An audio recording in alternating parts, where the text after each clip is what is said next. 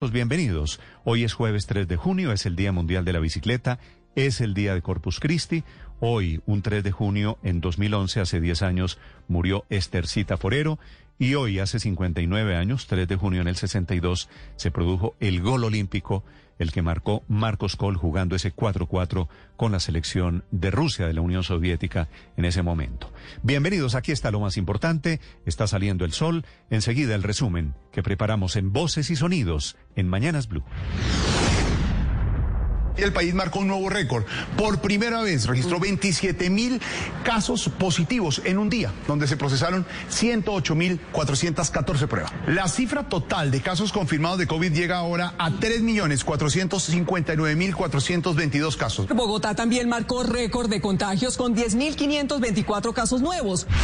Según informó el ministro de Salud Fernando Ruiz en entrevista con Noticias Caracol, el gobierno nacional expidió este miércoles la resolución 777, en la que se explica cómo funcionará la reapertura progresiva que empezará este mes de junio. Uno de los anuncios más importantes que se contempla en esta nueva resolución es la reactivación y presencialidad en la educación. El 15 de julio vamos a estar todos los maestros de Colombia vacunados y el 15 de julio no hay ninguna excusa para no tener presencialidad total y completa de los niños y jóvenes de Colombia. Llegaron a Colombia más de 530 mil dosis de vacunas de Pfizer, según lo dio a conocer a través de su cuenta de Twitter el director del Departamento Administrativo de la Presidencia, Víctor Muñoz. Al respecto, el ministro de Salud, Fernando Ruiz. Hoy tenemos 14 millones 800. De aquí al domingo vamos a tener más de 18 millones de vacunas en el país. La alcaldesa de Bogotá, Claudia López, anunció que si la ciudad vacuna 60 mil personas al día, en 100 días todos los ciudadanos podrían estar vacunados. Si somos capaces de asegurar un flujo mínimo diario de 60 mil vacunas contra el COVID, en 50 días Bogotá puede tener al 70% de su población vacunada. En 50. En Bogotá se desarrolló la jornada en su mayoría de forma pacífica. Sin embargo, se presentaron algunos bloqueos en el portal Américas, en el monumento a los héroes y, según la policía, un grupo de manifestantes atacó con elementos explosivos a uniformados en el portal Suba. En Cali, durante la mañana de este miércoles se realizaron dos movilizaciones desde el sur y el oriente de la ciudad hacia la plazoleta de San Francisco al centro de la capital del Valle, donde los manifestantes estuvieron concentrados en este punto al frente de la gobernación del Valle. Desde la Secretaría de Movilidad se dispuso de más de 250 guardas de tránsito para adelantar el plan de desvíos y evitar mayores traumatismos en la movilidad en esta jornada de protestas. Además, a lo largo y ancho de Cali se mantienen todavía 12 puntos de bloqueos. Aunque gran parte de la movilización en Medellín se llevó a cabo sin problemas, ya en la tarde y noche se reportaron confrontaciones entre manifestantes y el SMAT por los bloqueos y actos vandálicos contra la estación del Metro Plus, donde pintaron varios grafitis. Entre tanto, en la estación Universidad del Metro se vivieron momentos de pánico cuando los gases lacrimógenos que habían lanzado cerca de este punto alcanzaron uno de los vagones, ahogando a los pasajeros que en medio del caos rompieron una ventana para evacuar el tren. Este hecho dejó una persona lesionada.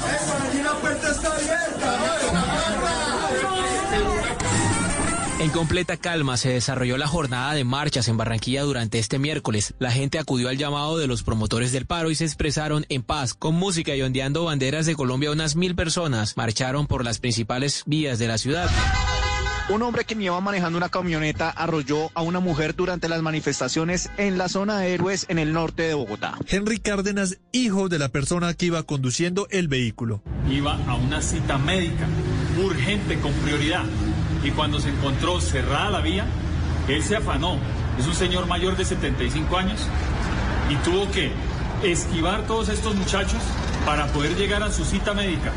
Una niña se le atravesó, lo alcanzó a tocar, pero mi papá salió corriendo porque se vio intimidado al ver tanta gente encima.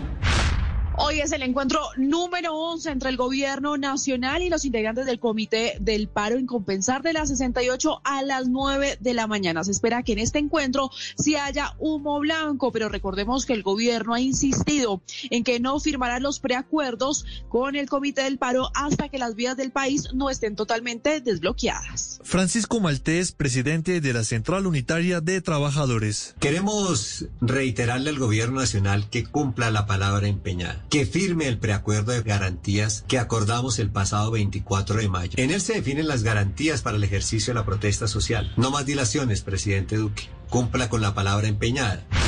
El presidente Iván Duque se mostró en desacuerdo con pasar la policía del Ministerio de Defensa al Ministerio del Interior.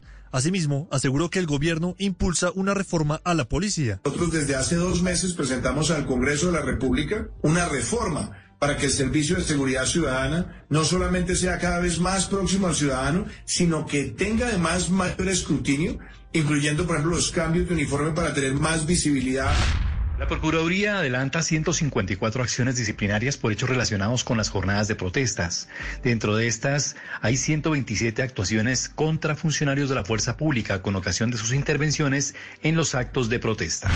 La Policía Nacional de Nicaragua allanó este miércoles la vivienda de la líder opositora y aspirante a la presidencia Cristina Chamorro Barrios, luego de que una jueza ordenara su detención. El Ministerio Público acusó a Chamorro por los delitos de gestión abusiva y falsedad ideológica. Cristina Chamorro. Daniel Ortega le tiene miedo al pueblo de Nicaragua. Ese es el hombre que está muerto de horror, porque nosotros, unidos, vamos a derrotarlo en las próximas elecciones. Esta noche a las 9 Colombia enfrentará a la selección de Perú por la fecha 7 de las eliminatorias al Mundial de Qatar 2022. El duelo se llevará a cabo en el Estadio Nacional de Lima, escenario en el que la tricolor selló su clasificación al Mundial de 2018. Esta vez el combinado nacional no contará con James Rodríguez ni Falcao García, mientras que los incas presumen el regreso de su figura y capitán Paolo Guerrero. Estás escuchando Blue Radio.